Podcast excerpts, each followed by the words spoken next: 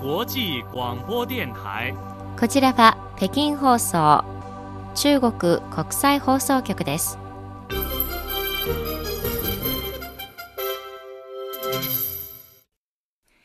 ニュースをお伝えします。まず主な項目です。外交部報道官は19日ミョンヘン安全保障会議でドイツを訪れている中国共産党中央政治局委員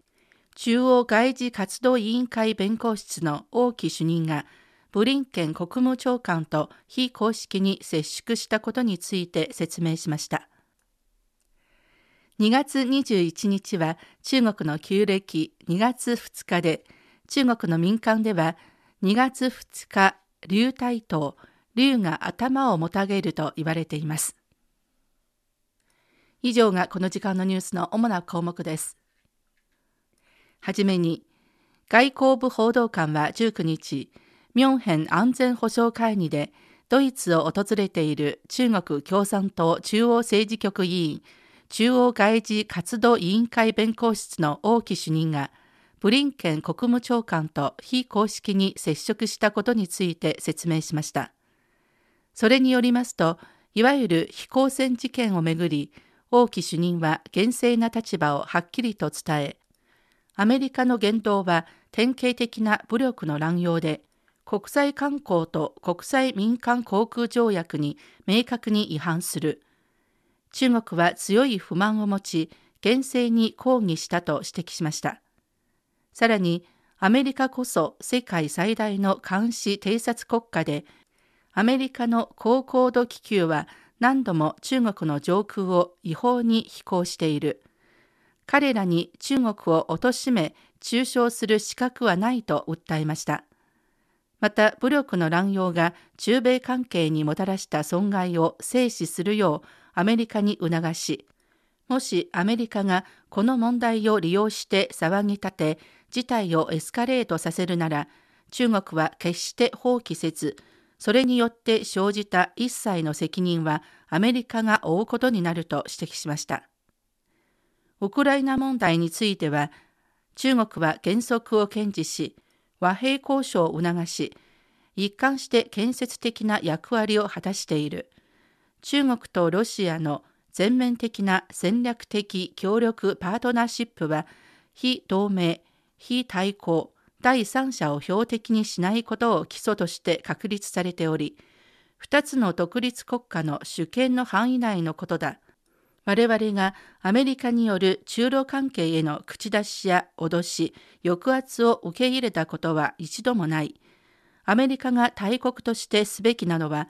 危機の政治的解決を促すことであり、火に油を注いだり、木に乗じて利益を図ったりすることではないと述べ、中国の立場を表明しました。台湾問題については、台湾海峡の安定を維持するためには、台湾独立に断固反対し、一つの中国の原則を真に堅持しなければならないと強調し、アメリカに対し台湾問題において歴史の事実を尊重し、政治的約束を守り、台湾独立不支持の立場を確実に表明するよう呼びかけました。設計時速350キロの2つの高速鉄道の建設にこのほど進展がありました。紀州省紀陽市と関市治安族自治区南寧市を結ぶ紀南高速鉄道の紀州省区間で16日、性的鉄道が始まりました。2017年12月に着工した紀南高速鉄道は、関市治安族自治区の北西部と紀州省の南東部を縦につなぎ、設計時速350キロ、全長482キロ、年内開通の予定です。陝西省西安市と重慶市を結ぶ西油高速鉄道の本体工事が17日全面施工段階に入りました。西油高速鉄道は全長739キロ、設計時速350キロ、四川省内の区間長は293キロで、250基の橋と59本のトンネル、2つの路盤があり、橋とトンネルが全体に占める割合は72%です。2つの高速鉄道の建設は西部大開発の進行図に重要な意義があります。第1回中国無形文化遺産保護年次総会が18日、陝西省油林市で開幕しました。会にはブランド力とカラフルな魅力で文化遺産を盛り上げるをテーマに、無形文化遺産と文化的アイデンティティの形成、そのクリエイティブな活用などをめぐり、開幕式、フォーラム、展示会など一連のイベントが開催されています。5日間にわたって開かれる関連イベントには、中国各地から5歳から80歳までの伝承者500人余りが集まり、200以上の無形文化遺産の技などが披露されます。来場者はリズミカルな先西省北部の民謡やヤンコ踊り、影絵芝居などの伝統芸能を鑑賞したり、無形文化遺産をモチーフにしたグッズなどを購入したりと中国の文化を堪能しています。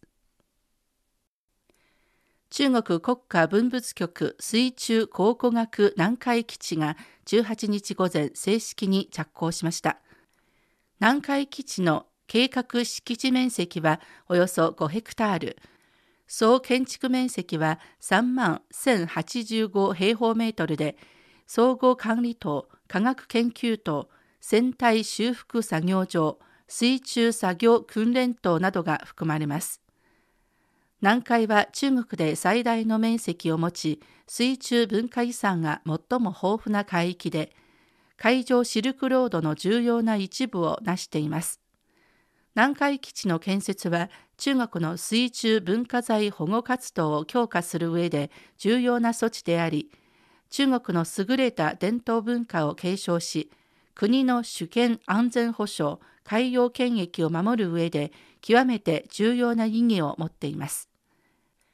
国家文物局の李軍局長は、南海基地を水中文化財の調査保護、水中考古学、引き上げられた文化財の修復、水中作業の訓練など多くの機能を一体化した新たなプラットフォームにするよう努めると述べました。お聞きの放送は中国国際放送局の日本語放送です。ただいま北京からニュースをお伝えしています。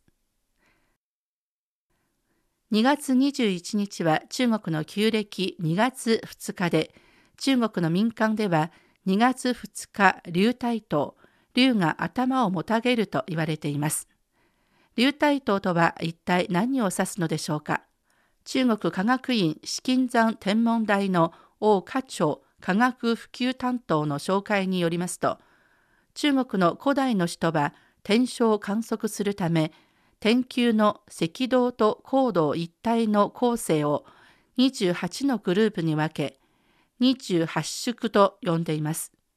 28宿は7宿ごとに1組とされ東は宗龍、南は朱雀、西は白虎、北は玄武となります。東の宗龍には各甲、帝、坊、神、美、木の七宿が含まれ、龍の姿に見えます。各宿は頭、公宿は首、帝宿は胸、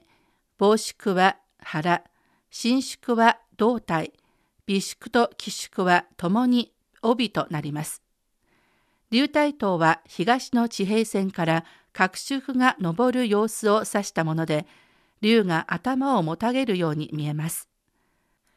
今年の流体島が見られるのは21日の午後10時頃だということです。王家長氏は西暦の7月中旬から10月中旬になると人々は竜の姿が夜空に出現するのを見られると語りました。この時間のニュース、シャトーがお伝えしました。